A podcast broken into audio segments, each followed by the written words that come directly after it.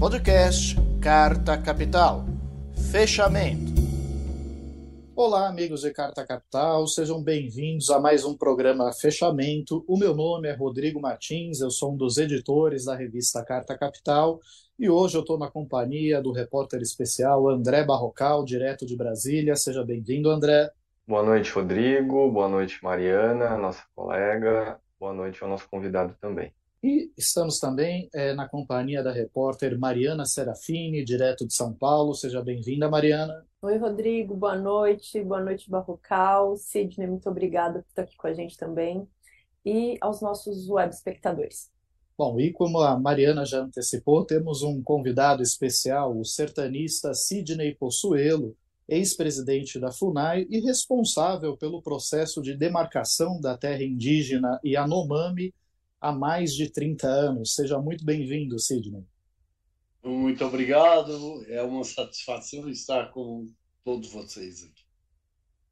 É, Sidney, inicialmente eu gostaria é, de perguntar sobre essa tragédia que nós estamos vendo na, na terra indígena Yanomami, que está é, sob ocupação de cerca de 20 mil garimpeiros, é, por conta disso, os rios estão poluídos com mercúrio e outros metais pesados, há constantes conflitos, os garimpeiros são acusados de estuprar mulheres indígenas, de promover diversos crimes, assassinatos, chacinas. Tudo isso sob a condescendência do último governo, né? É, e que resultou nessa tragédia humanitária que nós vimos nos últimos dias. É, inicialmente, eu gostaria de perguntar para o senhor: essa situação, esses 20 mil invasores da terra indígena, é tão difícil assim retirá-los de lá? Quando o senhor é, participou né, da criação, da, da, da, demarcação da terra indígena Yanomami, também havia invasores? Como que foi o processo de desintrusão na época? Isso aconteceu no ano de 1990 em 1990, iniciamos a demarcação e em poucos meses, em 90 dias, nós fizemos a demarcação. A retirada dos garimpeiros naquela época, eles eram estimados em entre 40 a 45 mil. Esse quadro que você vê hoje, esse quadro terrível que nos choca a todos, também aconteceu naquela época. Também aconteceu. Não é novidade isso toda vez que o garimpeiro chega ali, provoca esse tipo de situação no, no, nos Yanomami. Principalmente Yanomami, que é um, um índio que depende exclusivamente do meio ambiente, das suas roças, da caça, da pesca. Então, é, nós fizemos a FUNAI, juntamente com a Polícia Federal, nós colocamos para fora esses 40 mil. Nós tivemos uh, aviões da Força Aérea, que a FUNAI contratou, e tivemos helicópteros, mas a ação é, foi uma ação feita principalmente né, na cidade de, de Roraima, no, no estado de Roraima, na capital, é, foi feita principalmente constrangendo o abastecimento de gasolina na época, solicitamos a interdição do espaço aéreo e Yanomami, quer dizer, então ninguém pode voar lá para dentro. Enfim, rapidamente nós conseguimos retirar a, a, aquele número que é o dobro desse aí de garimpeiros. A diferença é que eu penso que há uma diferença. Naquela época, a diferença não é só numérica aquela época me parece que eram mais pequenos grupos de garimpeiros que entravam sem haver uma organização maior. E hoje parece ser um pouco diferente. Parece que tem muitos helicópteros, né? É, pegaram pistas, é, tomaram é, casas que pertenciam à Funasa, à própria Funai, enfim, os garimpeiros tomaram tudo porque se sentiam abrigados né, e protegidos pelo, pelo governo federal. Mas foi possível retirar é, rapidamente. Nós fizemos um trabalho naquela época rápido, é, e o trabalho foi comandado pela Polícia Federal junto com a FUNAI. O delegado da Polícia Federal, Alexandre Saraiva, coordenou recentemente uma operação para retirar garimpeiros da mesma região e ele disse que em pouco tempo conseguiram retirar 5 mil garimpeiros do território Yanomami. Segundo ele, hoje é um pouco mais fácil do que teria sido nos anos 90, porque tem mais estrutura, é, mais tecnologia mesmo, e a questão de controle do território, de controlar os rios e o espaço aéreo. É, o senhor concorda com essa afirmação? O senhor que esteve lá há pouco tempo, como é que é esse processo é, na eu, prática? Eu, eu, concordo, sim, é, é, exatamente isso. Você tem que é, vigiar os rios, quer dizer, não deixar o abastecimento ser feito, feito pelos rios, você tem que controlar o espaço aéreo, você controlando o aeroporto de Boa Vista, não é? Você controla o aeroporto, é, controla o combustível, você começa a, a constranger as operações de campo. No campo, você tem os sertanistas, mateiros da Fundação Nacional de Índio, acostumados, conhecem ali a região, mais a Polícia Federal. Naquela época houve algum, algum chamamos assim, de entreveiro. Houve lutas, é, houve a morte de um sertanista, houve Polícia Federal, foi ferido, né? É, mas eram coisas é, reduzidas, não foi em, em, em, grande quantidade. Foi um sertanista morto e foi um, um policial é, da Polícia Federal que foi ferido. Mas essas coisas podem, podem acontecer. Eu não sei hoje, que naquele tempo eram todos é, com armamentos, é, espingarda de caça, etc. Eu não sei que tipo de armas eles têm hoje, com essas coisas que dizem que eles estão organizados com facções de crime organizado pelo país afora. Eu não sei se receberam alguma arma, né? calibre 30, arma mais possante, etc. Não, não sabemos. Né? É, mas, de qualquer forma, eu concordo com o delegado, não é preciso é, ser um luminar de, de, de lutas nem nada. Não, basta simplesmente a, a, decisão política, a vontade de fazer contingentes humanos sem maiores retóricas, sem ficar conversando muito, sem fazer muita documentação e é fazer. Temos que fazer isso e sem perder muito tempo, fazer rápido e pode ser feito. É, Sidney, boa noite mais uma vez. O senhor diria que ali a região, essa terra indígena Yanomami, tem de fato grandes reservas minerais, essa caçada de garimpeiros por pedras preciosas, de certa forma, se justifica do ponto de vista de encontrar de fato, por exemplo, ouro? Porque se, se for assim realmente, seria preciso ter uma, um reforço permanente de proteção dessa reserva indígena, não só contra garimpeiros, mas até contra invasões, invasões estrangeiras. Não, é uma área ali de fronteira, por exemplo, com a Venezuela. É, André, ali dentro nós temos, que eu me lembro, dois pelotões de fronteira do Exército. Dois pelotões. Então, de alguma forma, esses pelotões também poderiam auxiliar né, na manutenção a, a, a, da, da, terra indígena, né, evitando a presença. É uma terra na área de fronteira, né, uma terra que é considerada de segurança nacional, em função da lei que 100 quilômetros para dentro, nas áreas de fronteira, é área de segurança nacional. Então, é, quando nós eh, demarcamos, houve, houve, muito problema, eu tive muito problema com os militares, muito problema, né? É, de lutas pessoais, né? É, discutindo, combatendo, na presença do presidente da República, é, pela imprensa, enfim.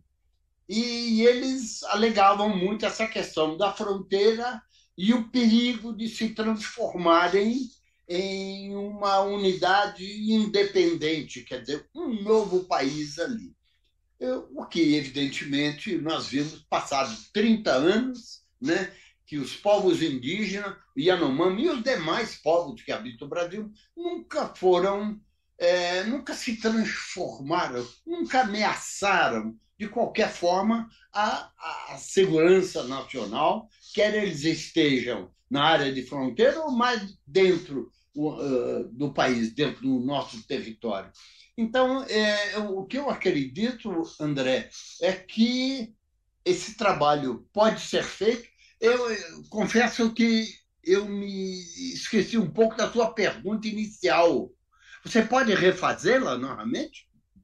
Claro. Se o senhor diria que existem de fato reservas comprovadas e valiosas de minérios ali nessa área indígena? Olha, o que eu sei comprovadamente é a cassiterita, né? A cassiterita dá em veios, né? Mais ou menos na superfície. E esses veios se esgotaram, né? A cassiterita e o ouro. Basicamente, ali a, a, a reserva os garimpeiros entram na busca de ouro. Por isso o estrago é maior, porque é ouro de aluvião. Aquilo está diluído na terra.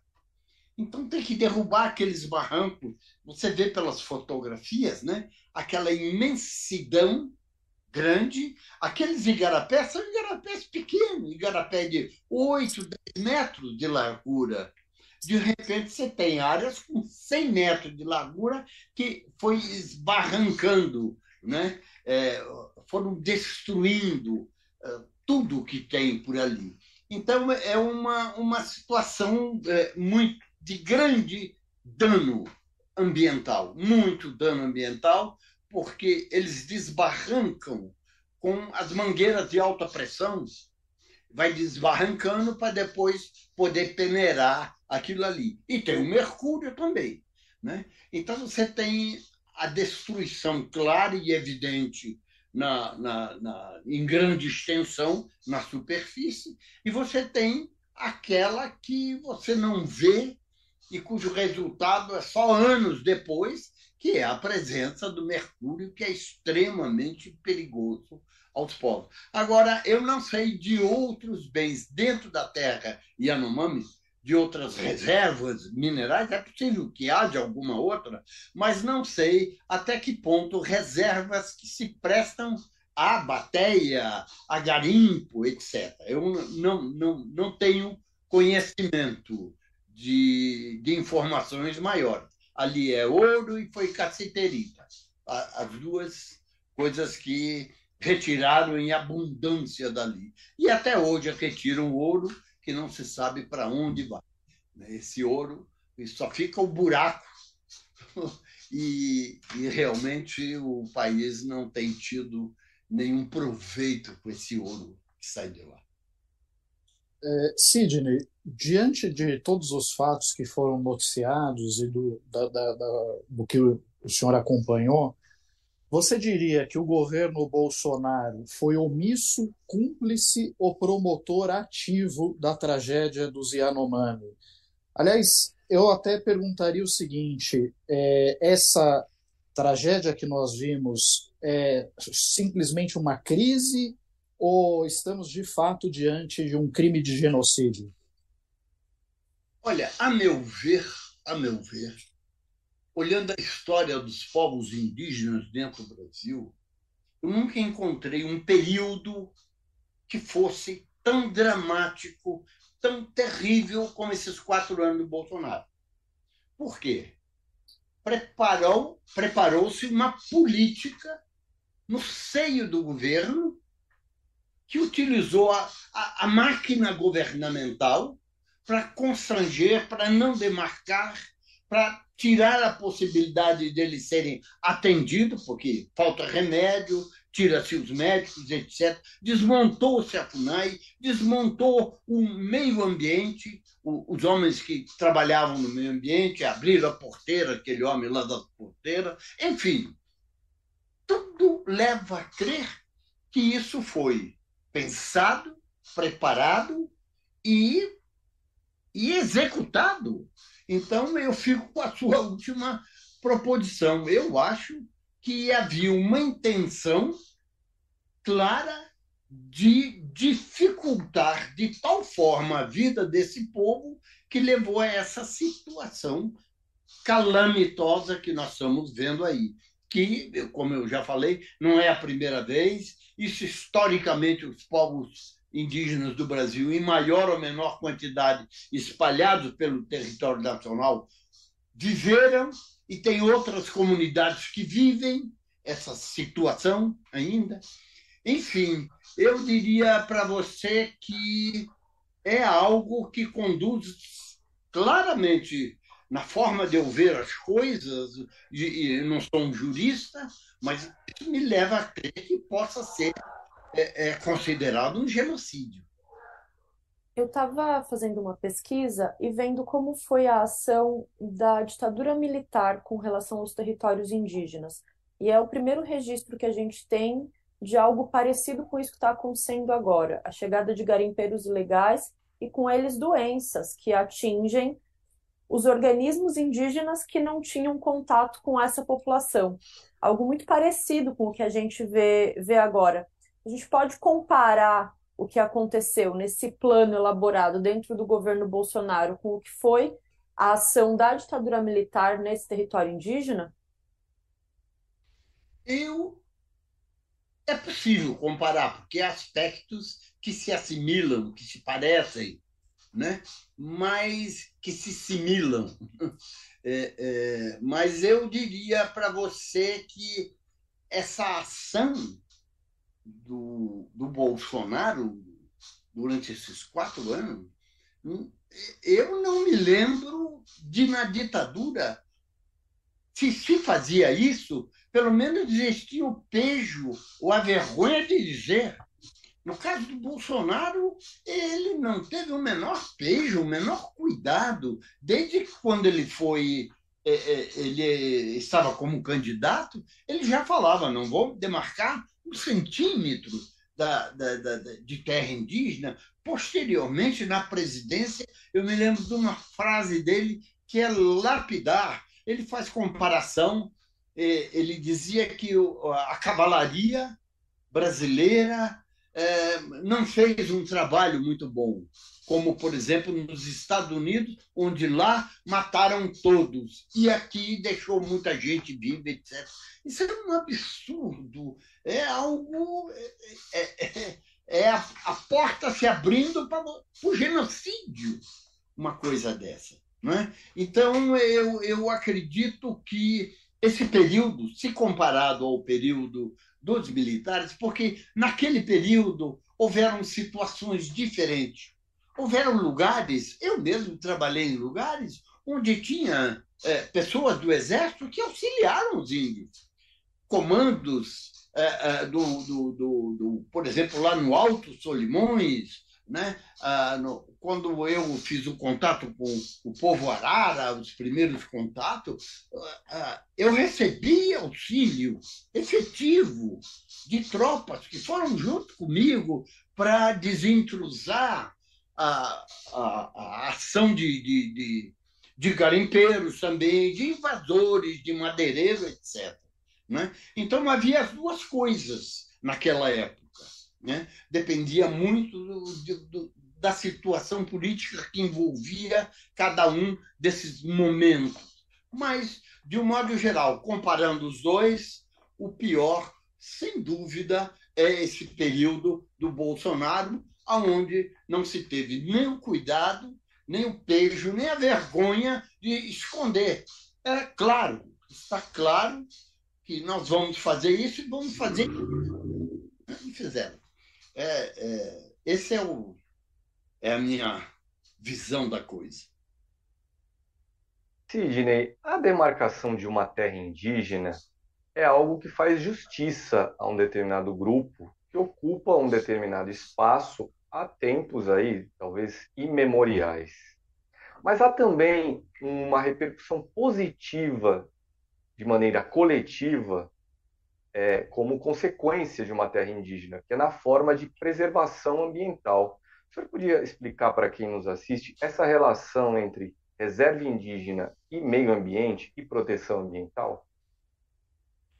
Olha, eu acho que eu penso e nos meus anos de presidente da FUNAI, nós delimitamos e demarcamos 160 novas terras indígenas. Em um ano de governo, nós duplicamos a superfície de terra indígena no Brasil. Eu estou dizendo é, isso, André, só para dizer para você que quando o Estado quer, o Estado faz. Ele tem as condições para fazer tudo isso. E, e então, na sua pergunta, é, André, eu estou com um pequeno problema aqui de memória, André. Você quer uma comparação entre o meio ambiente. Eu digo para você que. É, eu gostaria que eu gostaria que o senhor explicasse para quem nos assiste, porque pode não ser é, tão claro né, para as pessoas a existência dessa relação entre uma reserva indígena e a proteção ambiental, algo que é importante para o conjunto, né, por exemplo, do país. As terras indígenas, toda terra indígena, existe a proteção ambiental dentro dela. Existe. E o interessante, é, é muito interessante o que você está falando, André, porque poucas pessoas sabem que a extensão dessas terras amazônicas as terras indígenas, as grandes áreas como Yanomami, como lá o Vale do Javari, que é a segunda terra maior, né? o Alto Rio Negro, grandes extensões de terra, protegem as florestas. Essas florestas é aonde geram essa quantidade de umidade, de, de, de nuvens que vem aqui para o sul e que alimenta alimenta os nossos rios, as nossas represas, não é? Então, nós somos beneficiários diretos dessas extensões de terra indígena. Então, quando a gente demarca, é preciso que se tenha a ideia. Por exemplo, a propriedade da, da, da, superfície, da terra passa a ser do governo federal. O que era digamos assim, terra devoluta, vamos dizer, passa a ser propriedade do governo federal, com uso fruto permanente e exclusivo das comunidades indígenas. E isso tem um benefício fantástico para nós. As grandes áreas com a mata em pé, com os seus animais, etc., ser exatamente o contrário do que nós vimos nesses últimos quatro anos. A devastação florestal, a morte de milhares e milhares de animais, né? de aves, enfim, nós somos, é, de alguma forma, de várias formas, aliás, nós somos beneficiários também das terras indígenas. Sem dúvida nenhuma, a comparação existe de benefício para nós sobre essas demarcações de terra indígena. Somos beneficiados por isso. Bom, apenas para é, contextualizar aqui, o Sidney ele mencionou um discurso do Bolsonaro fazendo alusão da cavalaria brasileira ter sido incompetente de não ter matado tantos índios quanto a cavalaria norte-americana. Isso foi num pronunciamento em 15 de abril de 1998, quando ele ainda era deputado federal pelo PPB, atual PP. E eu vou ler também aqui alguns comentários de pessoas que estão nos acompanhando. O Carlos Almeida observa: e nas redes bolsonaristas ainda estão espalhando a mentira de que esses indígenas Yanomami, na verdade, são venezuelanos. É... Muitos comentários de que o que o está se passando lá é genocídio, sim É, Antônio Tadeu diz: é, líder Yanomami diz ter pedido a retirada de garimpeiros para o vice-presidente Mourão e não foram tomadas providências mesmo após os alertas. Não aconteceu nada. Na verdade, foram 21 alertas da Associação do Povo Yanomami ignorados pelo governo Bolsonaro. É, e para encerrar, Sidney, eu gostaria de fazer uma pergunta assim, pela primeira vez na história, nós temos é, uma ministra indígena, né, uma ministra dos povos indígenas que é indígena, uma indígena no comando da FUNAI, ou seja, duas indígenas é, no poder decisório, o que é muito emblemático, mas ao mesmo tempo, esse novo ministério, essa nova pasta, dispõe de um orçamento de pouco mais de 800 milhões de reais, que parece ser um orçamento muito tímido, muito acanhado para o tamanho do desafio que tem pela frente. Qual a avaliação que o senhor tem a respeito disso? Olha, Rodrigo, eu te digo que ainda não entendi perfeitamente o Ministério dos Povos Indígenas. Não entendi. Né? Eu, é, olhando o passado, as experiências vividas, etc., acho importantíssimo, já que fizeram o Ministério, que o Ministério seja, a, a, a, o ministro seja indígena, que tenha na presidência da FUNAI a, a Joênia, ótimo, a Sônia, desculpe. E, e, enfim, é muito importante valorizar e colocar os povos indígenas na condução dos seus destinos dentro dessas entidades. Mas eu não entendo, é, ainda não entendi, não sei se é porque não esteja funcionando a pleno vapor, e seja no seu início, mas a função desse novo ministério eu não sei. Eu entendo, por exemplo, a Fundação Nacional do Índio, essa eu entendo. Ela tem a, a responsabilidade de delimitar, demarcar, proteger, tem os índios isolados. O novo ministério, o que fará? Não sei. Tem certeza não. Não, não criaram simplesmente por uma demonstração política. Ele deve ter uma, uma função prática para auxiliar os povos indígenas. Mas eu fico ainda nessas questões eu fico com uma força especial que deve ser dada à Fundação Nacional do Índio, no sentido de recompor os seus quadros, ter recurso realmente é, é, para delimitar as terras indígenas e defender os povos isolados. São as duas é, qualidades de trabalho mais importantes da, da Fundação Nacional do Índio, independente de outras que ele faça. Mas eu ah, ainda estou em dúvida é, do que seria esse, esse novo ministério, né? É, que não, para mim, bastaria somente a FUNAI ser é, reconduzida aos seus parâmetros iniciais. Inclusive, eu queria só aproveitar, Rodrigo, só para dizer, a lei, a lei que, que cria a FUNAI dá à FUNAI o poder de polícia dentro das terras indígenas. Então, isso aí eu estou voltando à questão da retirada dos, dos, dos garimpeiros. Ela tem o poder de polícia. E a lei também diz que a FUNAI pode solicitar a contribuição das Forças Armadas, Exército, Marinho, Aeronáutica, para a proteção das terras indígenas. Então, eu não sei por que isso já não é solicitado agora, já de cara, porque dentro do Yanomami nós temos dois pelotões que estão ali com, com os combatentes de selva, quer dizer, já são homens, é, é, é ótimo para essa operação.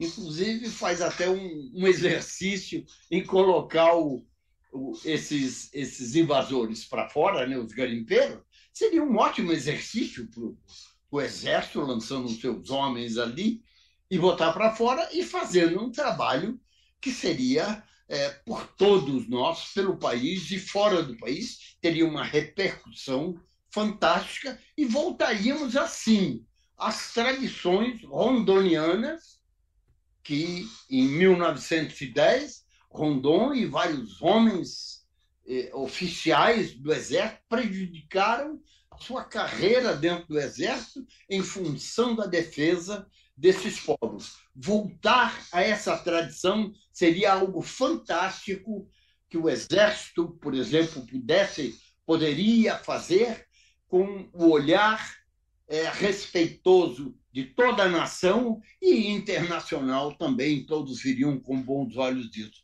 Vamos ver a presença do presidente Lula na sua viagem indo lá ao território foi importantíssimo, porque é o recado dizendo não é mais aquele tempo passado, já acabou. Agora defendemos a terra e vamos botar os invasores para fora. Foi importantíssimo aquela presença. E já estamos vendo uma movimentação bastante atuante dentro da terra indígena Yanomami, com médicos, enfermeiras, é, é, barracas, equipamentos, etc. Isso é muito importante. Só tem uma coisa: nós não podemos simplesmente fazer, amanhã depois tira-se tudo e com o passar do tempo voltam tudo.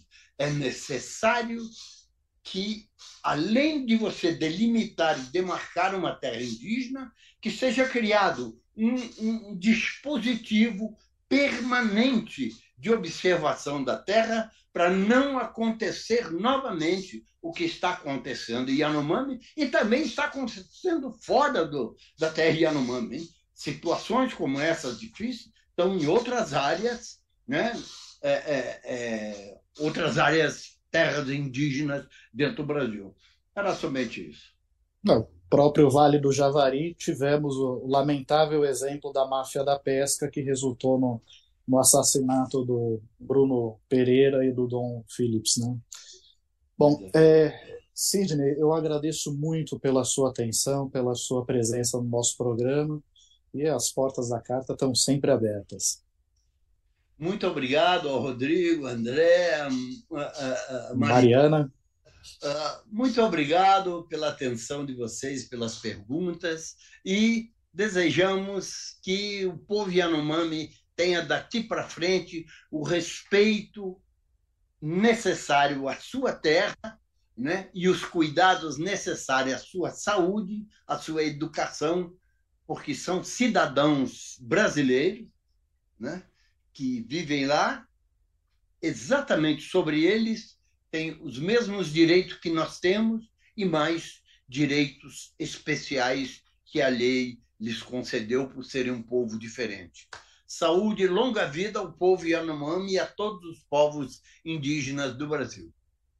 Tá certo. Sidney, muito obrigado. Enquanto isso, eu vou pedir E, Rodrigo, Cacá... você, só, claro. você só me permite acrescentar uma informação aqui, você que mencionou há pouco aí os assassinatos de Dom Phillips e Bruno Araújo, essa semana a Polícia Federal concluiu que mand o mandante do assassinato dos dois foi um traficante peruano conhecido como Colômbia. O nome dele, do Colômbia, é Rubens Vilar Coelho. Pois é, é verdade. E, e eu vou pedir para o Cacá colocar no vídeo uma declaração dada pelo ministro da Justiça, Flávio Dino, a respeito do que ocorreu na terra indígena Yanomami, é, enquanto a gente se despede aqui do professor Sidney. Cacá, solta, por favor. É, o inquérito policial foi requisitado à Polícia Federal para apuração dos crimes de genocídio, de omissão de socorro, de crimes ambientais e outros crimes, porque Há, inclusive, denúncias que nós elencamos no ofício relativos a supostos atos de peculato, corrupção, desvio de verba pública destinada à saúde indígena. É, há denúncias de cerca de 500 crianças que morreram nos últimos anos em áreas indígenas. E isso, portanto, é revelador por si só de uma situação, primeiro, tendente à configuração de genocídio, porque genocídio, em termos legais, não é apenas matar. Violar a integridade física também é uma forma de genocídio. Violar a integridade mental, a dignidade da pessoa, também é uma forma legal de genocídio. E mais, o que a lei brasileira do genocídio trata é que também, quando você busca com medidas é, comissivas omissivas, ou seja, ações omissões, levar ao extermínio progressivo de um povo. Ora, assassinar as crianças é uma forma óbvia de conduzir ao extermínio de um povo. E por isso eu não tenho nenhuma dúvida técnica, embora evidentemente não me caiba julgar, mas de que há indícios fortíssimos de materialidade do crime de genocídio. É disso que se cuida.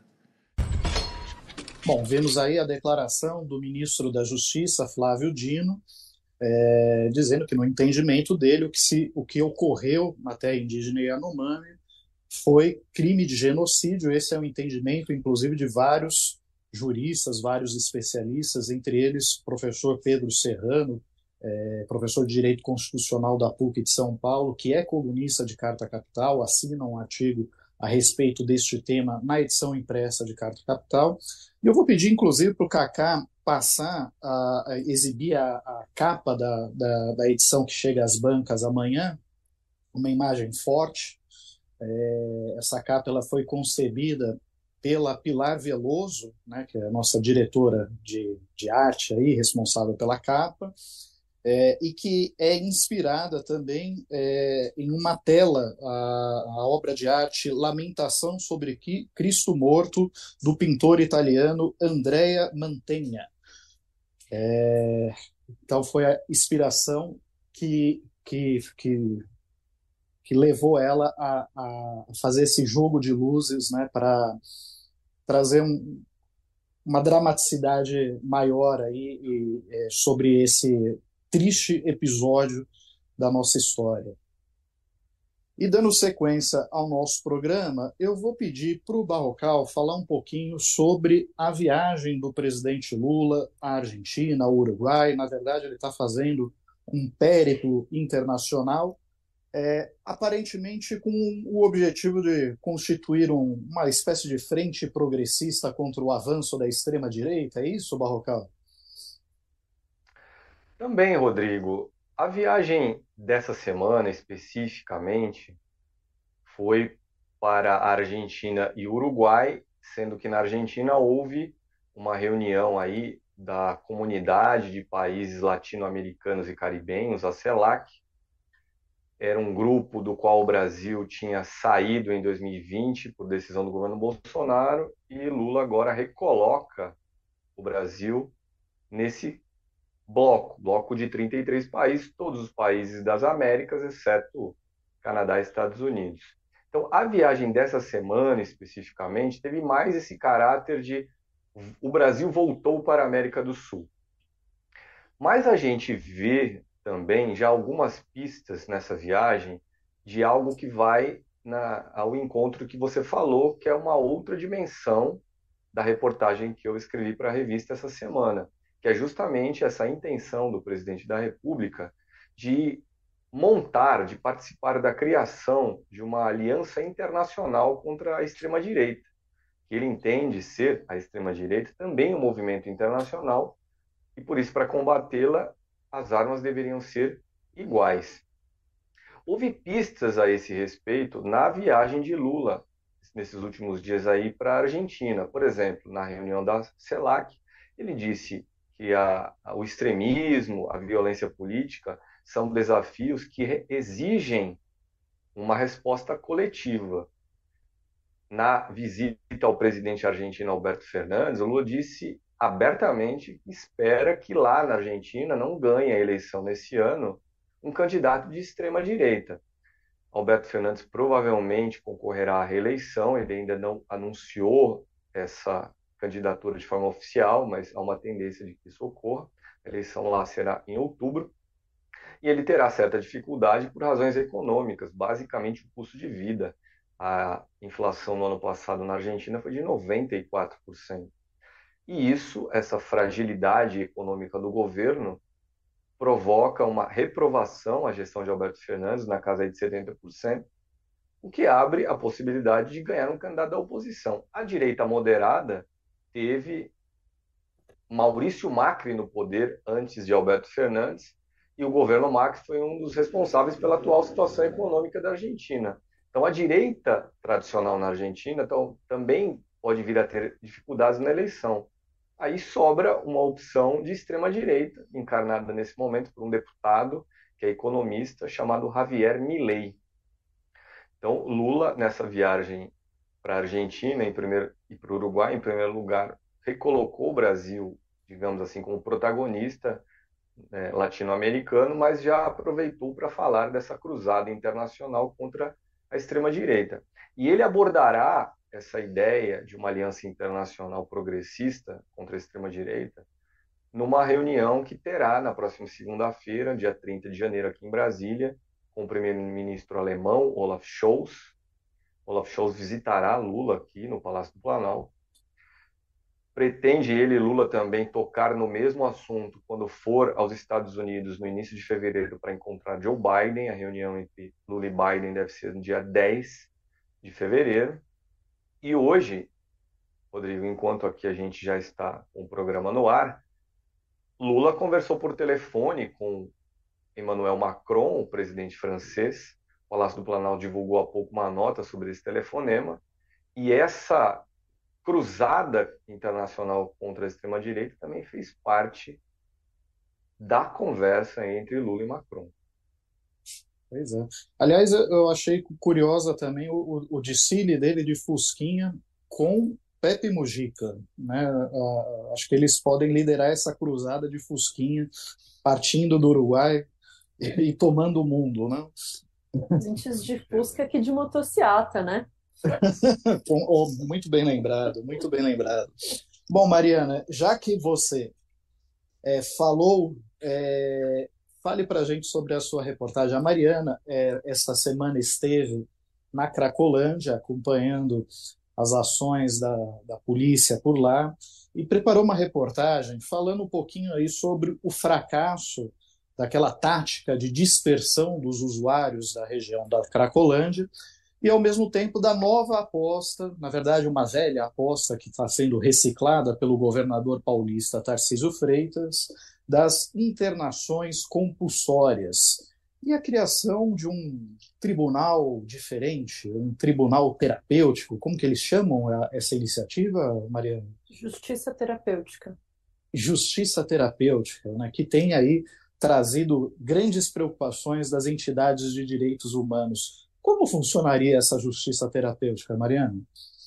Olha, Rodrigo, a coisa é muito grave, viu, que está acontecendo ali na Cracolândia. É, a justiça terapêutica seria uma alternativa à prisão aos usuários de drogas que fossem flagrados cometendo algum delito. Então, ao invés de ir para a prisão, ele seria levado diante de um juiz, sem diagnóstico de um psiquiatra, para que o juiz decidisse se ele iria para uma comunidade terapêutica ou não. Aí, os relatos que chegam dessas comunidades terapêuticas são instituições que se parecem muito ao que foi muito combatido nos anos 90 e até um pouco antes, que são os hospitais psiquiátricos, onde acontecem trabalhos forçados, imposições de crenças religiosas, é, sedação para medicamentosa para evitar, para forçar a abstinência. Então, são, são medidas obsoletas já vencidas no debate da medicina, que são usadas nesse, nesses, nesses lugares, muitas vezes sem nenhum médico. Tem lá pessoas que trabalham voluntário e muitas instituições são geridas por igrejas, por grupos religiosos. Então, é muito grave. É, o governador disse que isso seria em último caso. A gente não tem como saber qual é a régua que mede o que é o primeiro e o último caso, a questão é que o assunto está sendo muito debatido e na própria Cracolândia, os, os moradores de rua, os usuários que vivem por ali estão muito preocupados. Eu conversei com alguns, conversei com, uma moça jovem que, que agora ela mora na Rua Vitória e ela estava falando que está com muito medo. Recentemente saíram uns vídeos deles até fazendo umas barricadas para se proteger contra a polícia, porque já tinha chegado a notícia de que eles poderiam ser internados e eles estão tentando, de todas as formas, que não são muitas, se defender. Mas o que a gente tem visto no centro de São Paulo, desde que foi desocupada a Praça Princesa Isabel, é uma verdadeira operação de guerra, Rodrigo. É, a Praça Princesa Isabel onde ficava concentrada a Cracolândia por último, e aí em meados do ano passado, em julho, agosto, começou o processo de desocupação. Eu vi muito de perto esse processo, porque na época eu morava justo na região para onde eles foram levados depois de serem tirados da praça. E a coisa foi muito violenta. Eu lembro da madrugada da desocupação. Era bem frio nesse dia e eles receberam muitos jatos d'água, muitos, não é uma coisa pouca, assim, para ter todas as barracas, as, as cobertas, as, os abrigos destruídos por jato d'água numa madrugada fria. Esse ano em São Paulo fez muito frio, diga-se de passagem, e muita bomba de, de efeito moral e eventualmente tiro mesmo, de, de, de arma, não sei que calibre, mas, mas, mas tiro. É, acho que ninguém foi, foi ferido com tiro, mas com, com tiro de borracha, com certeza. E aí essas ações, elas se estenderam durante todos os meses seguintes, assim, não foi uma coisa que aconteceu durante uma semana. Era muito comum a gente não saber em que rua caminhar no centro, porque não sabe onde está acontecendo uma ação da polícia. Então, muitas ruas tomadas por, por viaturas, cones isoladas, virou uma praça de guerra de verdade, não é modo de falar. Vira um campo minado. Você não sabe em que região você pode circular, porque não sabe que região está ocupada pela polícia ou pelo fluxo, que é como chama uma concentração grande da Cracolândia. Se antes o fluxo estava concentrado na Praça Princesa Isabel, hoje chegam a existir 16 fluxos, 15 fluxos simultâneos no centro. Isso dificultou o trabalho dos agentes de saúde e dos assistentes sociais, que antes conseguiam manter contato com os usuários. Hoje tem que sair procurando, ver onde eles estão. Então, dificultou muito esse trabalho também. Eu conversei essa semana com um médico psiquiatra que trabalha na região há 10 anos, o Palhaço, ele é conhecido como Palhaço porque ele, ele faz a abordagem com os usuários vestido como palhaço, ele chama Flávio Falcone, e ele disse que essa é a situação mais grave que ele já viu nesses 10 anos, assim, que a coisa saiu do controle e foi instaurado o caos no centro. E o caos não foi instaurado pelos usuários de drogas, foi instaurado pelo poder público numa tentativa muito mal resolvida de tirá-los do centro sem ter onde colocar essa gente, porque não tem como você simplesmente fazer assim e sumir com mais de mil pessoas que moram numa praça. Então, isso, isso gerou um, um caos que está se espalhando em vários pontos. Conversei com uma psicóloga também que trabalha numa ONG que atende a, a, a, os moradores da Cracolândia e ela disse que o desmonte foi uma sequência, assim. É, primeiro espalharam os moradores, depois começaram a fechar os equipamentos públicos que atendem eles. Durante a pandemia, vários equipamentos públicos foram fechados, que são o que a gente chama de atendimento de baixa exigência. São lugares onde as pessoas podem ir, tomar banho, se alimentar e eventualmente pedir ajuda. Muitos querem, de alguma forma, abandonar o álcool ou as drogas e existem os equipamentos que os acolhem. Muitos desses equipamentos foram fechados nos últimos dois anos. E outra coisa que também aconteceu foi dificultar o trabalho dessas pessoas. Porque não é porque a pessoa mora na rua que ela não trabalha, que ela não tem uma rotina. Pelo contrário, eles têm uma rotina, cada um ao seu tempo, mas eles têm. Então, muitos são catadores de papelão, de recicláveis. Então, eles têm um carrinho, trabalham e vendem essas coisas nos ferros velhos da região. Muitos desses ferros velhos também foram fechados para dificultar a venda dos trabalhos recicláveis. Então, sem trabalho, o que, que acontece? Aumentou os furtos. É claro que aumentou os furtos no centro o próprio Falcone estava me explicando sobre isso. Aumentaram os furtos de celular muito, que é uma coisa muito fácil. E furto de celular por quê? Porque vende na rua Guaianazes. Se, se rouba celular porque tem quem compre. A questão é que os próprios usuários não, não acham isso uma boa ideia. Muitos deles falam: não, se eu caio com o celular, eu perco cinco anos na cadeia. Eles não estão muito interessados nesse negócio também. A questão é que não tem.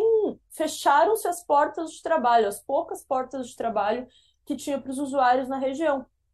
É, e agora a, a política do, do governador é reciclar políticas que já não deram certo antigamente. No plano de ação que foi anunciado agora na quarta-feira, na terça-feira à noite, na verdade, é, pontos positivos é a construção de moradias populares no centro.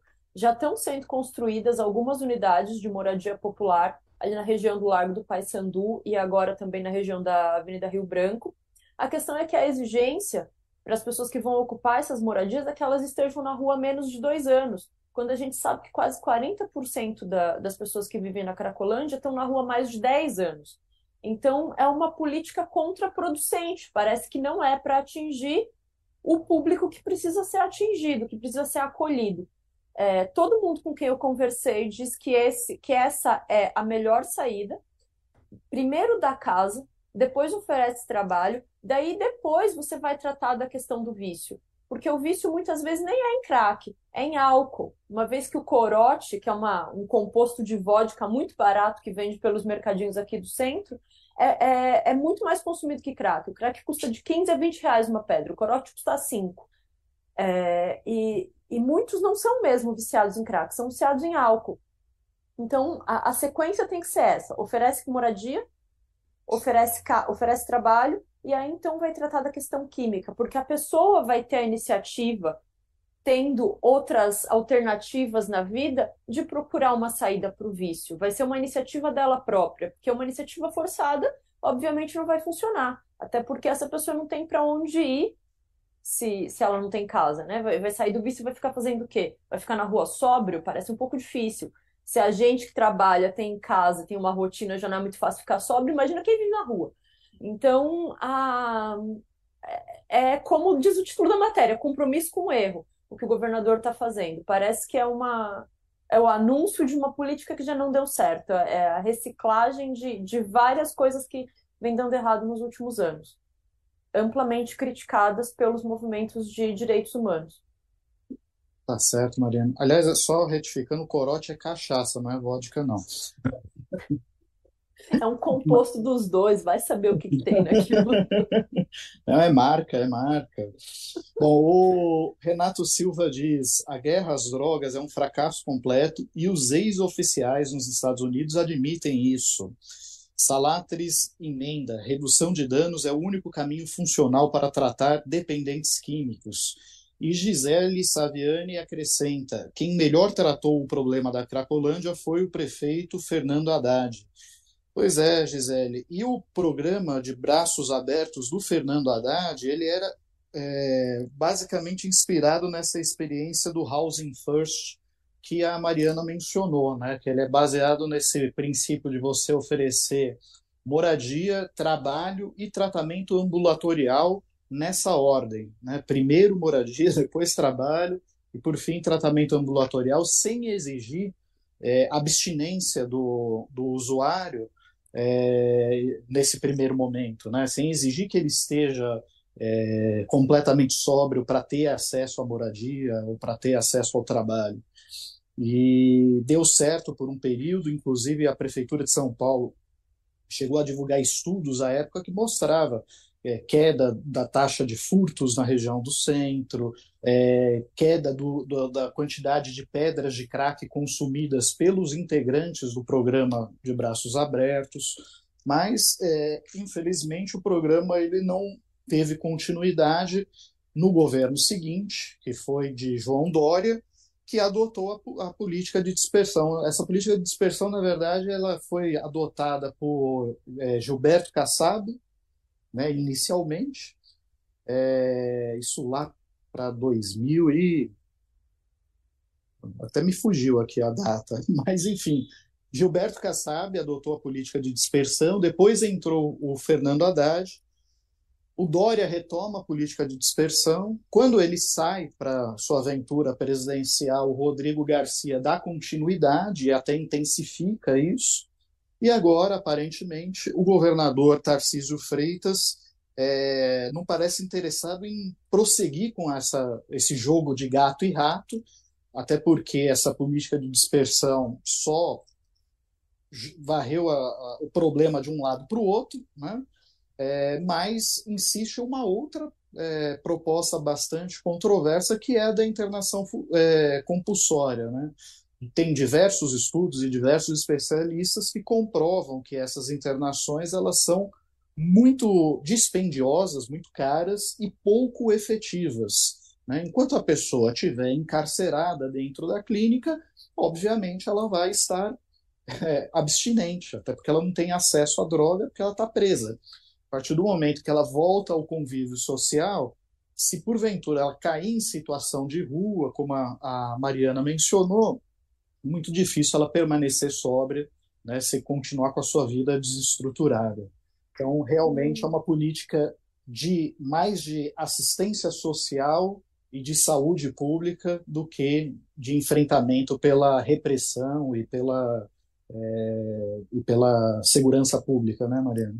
O palhaço, o Flávio Falcone, que, trabalha na Cracolândia há 10 anos, ele mantém um projeto chamado Teto, Trampo e Tratamento, onde ele mantém algumas pessoas com doações de empresários da região em albergues aqui do centro. E ele diz que essa, e daí ele monitora essas pessoas. Ele diz que o uso de drogas despenca pela metade assim que a pessoa tem uma casa porque isso traz dignidade e autonomia. E é basicamente o que a pessoa precisa para conseguir se se reorganizar na vida. É, muitas questões levaram essa pessoa a ir parar na rua. A maioria deles que estão ali na Cracolândia são egressos do sistema prisional. No caso das mulheres, muitas fugiram de casa porque sofriam abuso dentro da família e foram parar na rua. Então já chegam na rua com um trauma. Na rua, claro, continuam sofrendo diversos tipos de abuso e também violência policial, então, essa pessoa precisa, é isso, dignidade e autonomia. E aí ela vai conseguir se reorganizar na vida. Então, de longe, é, as drogas é o problema principal da Cracolândia. É, é isso, é uma questão social e de saúde, que precisa ser tratado dessa forma e com o respeito também que essas pessoas precisam. Uma coisa muito interessante que o, que o palhaço disse foi: ah, o governador fica usando o termo revitalizar o centro, como se não existisse vida no centro, como se essas pessoas não estivessem vivas ali. E normalmente quando a gente vê é, reportagens, é, pessoas tratando sobre a Cracolândia, trata como se fosse uma, uma massa de zumbi. Não, são, são, são pessoas que estão ali, o, o, pico da Cracolândia à tarde, é, é três, quatro da tarde, em outros horários elas estão dispersas fazendo outras coisas, e o próprio Flávio desenvolve uma atividade de slam na Cracolândia, acontece uma vez por semana. Slam é uma batalha de poesia. Então são poetas, autores que vivem na Cracolândia e que participam. Então eles têm condição de, de, de fazer outras atividades, de fazer outras coisas. É, basta ter vontade política e, e assistência para que eles consigam. É, aliás, um, um dos mitos é de que é o crack que leva a pessoa à rua. Na verdade, a maioria dos usuários já estava em situação de rua quando começou a consumir crack. Mas é, chegamos aqui ao encerramento do nosso programa. Eu vou pedir para o Barrocal. É, Barrocal, tem algum tema, algum assunto que nós não mencionamos e que você gostaria de destacar aqui no, no fim? Chamar a atenção, Rodrigo, para a reabertura do Congresso e do Supremo Tribunal Federal na semana que vem, mas especialmente do Congresso dia 1 de fevereiro, quarta-feira, os parlamentares eleitos em outubro vão tomar posse, deputados, senadores, e teremos imediatamente também a eleição para presidente da Câmara e do Senado. Se não houver nenhuma surpresa, Arthur Lira deverá ser reeleito presidente na Câmara e Rodrigo Pacheco reeleito no Senado. E aí, a partir de então, com o Congresso reaberto e funcionando, nós veremos aí o governo Lula enfrentar, quem sabe, dificuldades que não existiram até agora. Tirando os fatos do dia 8 de janeiro, totalmente imprevisíveis, de certa forma, imprevisíveis, de certa forma não, havia pistas no ar, mas não era algo que faria parte do roteiro normal de um novo governo. Então, ao longo do mês de janeiro, o governo Lula teve a oportunidade aí de ocupar a cena praticamente sozinho. A partir da semana que vem, com a reabertura do Congresso, nós veremos então esse espaço sendo dividido por aqueles que, afinal de contas, terão a intenção de fazer oposição ao governo, parlamentares que vão disputar espaço na imprensa, parlamentares que vão apontar erros do governo, e o governo dependerá, evidentemente, também da aprovação do Congresso a algumas de suas propostas, propostas importantes. Eu chamo atenção aqui para uma em particular, provavelmente um debate para o segundo semestre desse ano, que é a cobrança de mais imposto de renda dos ricos brasileiros. cobrança também de mais imposto sobre a propriedade no Brasil. Combater as desigualdades foi algo enfatizado por Lula num dos dois discursos dele na posse dia 1 de janeiro. E para combater essas desigualdades de renda no Brasil, que está no radar do governo, é mexer no imposto de renda, isentar quem ganha menos e taxar mais o andar de cima, Rodrigo.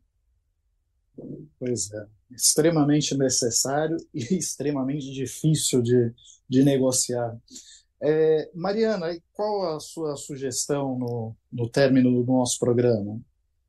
É, nós falamos hoje com o sertanista Sidney Possuelo sobre a questão dos Yanomami e eu estava lendo agora a edição que já saiu dessa semana de Carta Capital, então a, a minha sugestão é que as pessoas leiam a matéria de capa da Fabiola Mendonça, nossa colega repórter, que fez uma excelente apuração sobre o que está acontecendo na Terra Yanomami, trouxe entrevistas muito, muito, muito interessantes, é, conseguiu montar um panorama em muito pouco tempo, né? Porque a gente começou a ver as imagens estarrecedoras no sábado e ela fez uma investigação intensa e profunda sobre o caso. Eu acho que vale muito, muito a pena as pessoas lerem a reportagem dela, cujo título é Solução Final. Tá certo, Mariano. E eu deixo também aqui o convite para ler uma reportagem sobre a história do coronel reformado Marcelo Pimentel, que, ao contrário da maior parte dos militares que anda fazendo é, uma certa campanha em, em, prol de Jair Bolsonaro ou a favor de golpe e tal, é, um, na verdade, um militar inativo democrata, a favor da legalidade e por conta disso ele está sendo alvo de cinco processos disciplinares no Exército. É isso mesmo. Cinco processos disciplinares. Isso por criticar a politização das Forças Armadas, né, é, a bolsonarização das Forças Armadas, a celebração do golpe de 64, entre outras é, coisas que presenciamos aí nos últimos meses. O detalhe é que a legislação ela não autoriza militares da ativa a fazer manifestações políticas, mas militares inativos, como é o caso dele, são sim autorizados. Existe uma lei de 1986 que autoriza eles a é, expor livremente qualquer tipo de opinião sobre assunto político, de interesse público. Ele está protegido pela lei, mas mesmo assim está sendo constrangido por conta de publicações que fez nas redes sociais, mas que claramente ali também são retaliações por uma série de entrevistas que ele deu a veículos de comunicação, entre eles a própria revista Carta Capital. Então, acho que vale a pena acompanhar isso. Também está na edição impressa da revista. Convido a todos a ler. É, se você não é assinante, corra para a banca, adquire a sua, é, ou assine Carta Capital. Quem é assinante já pode correr no, no, no, site da carta, já deve estar disponível aí a maior parte do conteúdo para ser acessado e nos próximos dias, com certeza, deve chegar o exemplar para quem é assinante da versão 360. Bom, pessoal, por hoje é só. Eu agradeço a audiência e a presença de todos. Se vocês gostaram desse vídeo, curtam, compartilhem, se inscrevam em nosso canal e, claro, assinem Carta Capital. A contribuição de vocês é fundamental para manter o nosso jornalismo vivo. Um forte abraço e até a próxima.